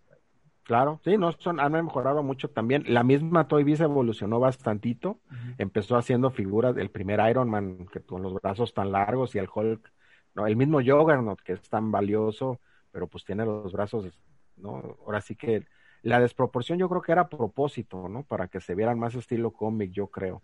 Pero pues era el estándar de la época y era lo que gustaba en la época. Pero ya ahorita lo ves y definitivamente dices, no, pues yo valoro mucho y atesoro mucho mi colección de Toy Biz, pero si yo empezar a coleccionar ahorita, pues no, ni loco compro esas figuras. Uh -huh. sí. o sea, la verdad, solamente las que no hay ahorita, por ejemplo, el Giant Man, pues sí, pero estamos hablando ya del, del cuando llegaron a la, a la cúspide de calidad y todo, pues no vas a comparar un Giant Man con el primer Captain America, no si uh -huh. te vas a comprar, sí, comparar nada más ese Captain America con el Face Off. Uh -huh. que ver. Sí, sí, sí.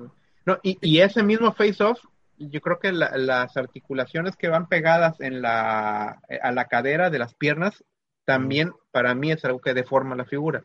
Sí, no, por supuesto, pero pues en ese entonces la articulación mm. esférica era lo máximo, ¿no? Ahorita claro. ya, ya van evolucionado enormemente.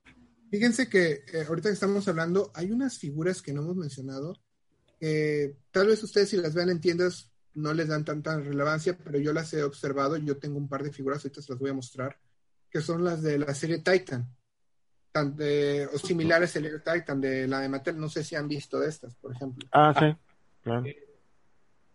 ¿Sí? Uh -huh. La verdad, he estado viendo estas figuras y si, si lo hacen bien y empiezan a, a, a, meterle un poquito más de ganas a ese tipo de figuras, la verdad, eh, podrían ser muy buenas adiciones a, a coleccionistas porque son plástico duro, articulados, y por ejemplo, eh, estaba yo viendo la, esta, por ejemplo, tengo esta figura del Joker que cuando la vi me, me encantó. Eh, el, el, detalle de, del rostro, la pintura, la verdad es algo bastante que hay que, pues hay que evaluarlo, ¿no? O sea, es una cuestión, es una, es una figura económica, bueno, económica en, entre sentido porque están en como en 200 pesos. ¿Sí? Regresando al tema de los, regresando al precio, por ejemplo, de los Funcos. Esos son juguetes que sí los pueden tener niños, aguantan, pero no, no son de una calidad inferior. Simplemente es diferente, por ejemplo, el tamaño. Pero, por ejemplo, si hablamos de articulación, estamos hablando de las mismas casi articulaciones que un Legends. Está, por ejemplo, aquí te marca que no, tiene. No, no, no, Peri. No, pero es que son articulaciones sencillas. No, no ni de loco. Además, bien, esa, esas Titan las puedes comparar con las articulaciones de Star Wars Vintage. Mm. O sea, no, no. Ya No, les han metido más articulaciones, pero no, nada Sí. que ver. Y son articulaciones, todas son sencillas. O sea, creo que Sí, ninguna eh, puede hacer esto. Ahora, ahora, Peri, también acuérdate, los, de esos, los Titans, el espacio es lo doble de una Legends o triple. Claro. O sea, este, este, hay quienes coleccionan Titans y olvídate, tienen este, todo su cuarto, ahí no pueden ni, ni entrar a su cuarto, o sea, no, no, olvídate. Sí, no, la No, no, posibilidad. y, y- y to- y tomando en cuenta que efectivamente ese producto es específicamente para el, el mercado infantil. Por, por eso la cantidad de puntos de articulación, ¿no? Este, y, y el acabado, pues hasta cierto punto es sencillo. Está bien hecho, pero es un acabado sencillo, Claro. en proporción de otras figuras que son más articuladas, más elaboradas y por supuesto más costosas, ¿no? Pero no te preocupes, Peri, si te gustan a ti está bien, no pasa nada. No, no, y E aparte, incluso- fíjate que ti- ti- tienes razón en el asunto del, del, de- de- del coleccionismo, ¿no? Yo creo que tienes razón, pero en el punto nostálgico. Y, y, y eso me refiero a que a las generaciones que lo están, que son niños ahorita, que las están comprando, si en el futuro vuelven a sacar esta línea, seguramente por cuestión nostálgica lo van a, adqui- lo van a adquirir. Verbigracia, pues bueno, ¿qué te puedo decir, no? Claro. No, pues ve a Max Steel, por ejemplo. Ajá, también. Ajá. Aunque está más articulado, creo, pero sí, también hay un resto de gente. El mismo. O bueno, lo- los mismos Power Rangers, las tortugas ninja, ¿no? O sea, Sí, Ah, ajá. Sí, por Esas- supuesto. esos, esos Titan, eh, a mí me, me- a mí al principio la verdad no, no, no los colecciono, pero sí he comprado. Empecé con uno que me regalaron y ahorita de tener, tengo- creo que tengo cuatro. Aquí se, aquí se deben ver, tengo unos aquí, porque me gustó mucho el color que tienen. Este, muy clásico. el- exactamente, eso es lo que me gustó Sí. que agarraron el tono exacto, por ejemplo, de, de Hal Jordan como Green Lantern, de Aquaman con su traje naranja y de Barry Allen. O sea, el tono que agarraron, dije, está perfecto y, y- y la verdad, no había yo pensado en comprarlos, pero en una ocasión fui a Aurrera y no me lo van a creer. ¿Sabes cuánto cuestan o, o cuánto estaban costando de oferta estas cosas? 59 50 pesos. pesos, algo así. ¿no? Exactamente. 60 pesos. Y dije, pues, ¿por qué, ¿Por qué no? ¿Por qué no? Sí. Sí. No, y te digo, creo que los de DC son los primeros que ya le metieron articulación a nivel del codo. Es, es correcto, es correcto. Sí, Es- sí, sí. hacen esto y también este esto. Ándale. Sí, han mejorado mucho. Yo le regalé a mi sobrino un Superman y un Batman. Y estaban, creo que en 100 pesos de oferta y se veían bastante chidos. Ahora sí que, para empezar en el mundo del coleccionismo, y pues él sí los juega. Pues es que, es que co- concluyendo, cualquier cosa que a la gente le guste puede ser un coleccionable, o sea, Sí, claro. correcto. ¿no? Así, tal Como decía el John LaRoquette, cualquier cosa que se produzca en serie Mm. es coleccionable. Pero luego, lo- lo que no, pues, qué, bueno, qué bueno que tocamos ahorita este tema, porque luego mucha gente puede decir, ay, no, es que eso, pues, ¿cómo crees? Si es así como que para más niños. Güey, o sea, ¿para quién crees que eran los Star Wars de, de los años, este, de los Bueno, primeros? Y, y de hecho, de hecho, la línea Marvel Legends, Mezco, Midloy, todo eso sigue siendo un juguete para niños. Claro, pero hay quienes no lo, no lo ven así. O sea, yo, o sea, es para todas las edades, vaya, contras. O sea, pero hay quienes piensan que como que es más exclusiva una cosa que otra. Claro, hay otros, hay otras líneas fifi como las de, como las que mencionó Tito hace rato. Eso ya es otra cosa. Pero vaya, o sea, es, es normal, no, no. Al punto al que quiero llegar es que no tienes tú por qué menospreciar. Eh, Nada. no, decir, no, pues es que eso es como que no. para X, ¿no? No, pues está bien, o sea, vaya, se ven padres y te gusta, como bien dijiste, pues adelante. Yo creo que esa es la, eh, la mejor enseñanza. Eso y no andar de especulador, acaparador, Sí, vaya. Sí, claro. que son terrible todo eso. Pues fíjense que a reserva de lo que ustedes quieran agregar, Eh, nos sentimos de verdad que bastante eh, contentos y honrados de que nos hayan aceptado la invitación el día de hoy para, para tener esta, esta charla sobre estos, estos temas un tanto escabrosos. Vamos a ver si más adelante escogemos otros para, para ver qué, qué opinamos y qué decimos, porque miren que sobran eh, cosas que, que, comentar al respecto, pero pues como digo, si, eh, a menos que quieran ustedes agregar algo más, este, pues yo creo que nos, nos podríamos comenzar a, a despedir, nuestros estimados Luis y Jonathan, que de verdad un gusto haberlos tenido por acá. Un gusto y un gran honor que, que, que, vaya, que, hayan este, coincidido los dos este, aquí con nosotros, ¿no? No, al contrario, muchas gracias por la invitación, de verdad, eh, fue todo un gusto estar con ustedes y, este, bueno, pues si se repite, cuenten conmigo, la verdad es que me, me la pasé muy a gusto. Sí, no, la puerta está abierta, vaya, por supuesto. No, hay temas todavía hay, pero puta. hay mucho de qué hablar. para arriba, así es. Más ahorita que estamos todos encerrados y con ganas de, de, de hacer algo. Claro que sí. sí. Y con tiendas en línea a la mano. Así claro. es. Yo también, la verdad, excelente. Qué bueno que, que, Jonathan se nos pudo unir en esta ocasión y ojalá que la próxima vez se repita, ¿no? No, por supuesto. Sí. Pues tengan por seguro bueno. que si haremos una segunda parte, vamos a seleccionar unos temas y le daremos de nuevo. Pero vale, entonces, pues. pues yo creo que eso es todo por el día de hoy en Comics Men, el podcast del multiverso agradeciéndoles de nuevo a Jonathan Acero y a Luis Muslera de Little Pieces of Plastic. Créanos que pues vamos a poner los enlaces a sus canales respectivos en la información de este programa y visítenlos, suscríbanse, créanme que van a aprender muchísimo, muchísimo de ver los videos que ellos ofrecen. Entonces, nos despedimos por el momento. Yo fui Paco. Yo fui Tito. Eli. Yo fui Jonathan Acero. Jonathan Acero y Luis Muslera. Hasta la próxima. Adiós, amigos.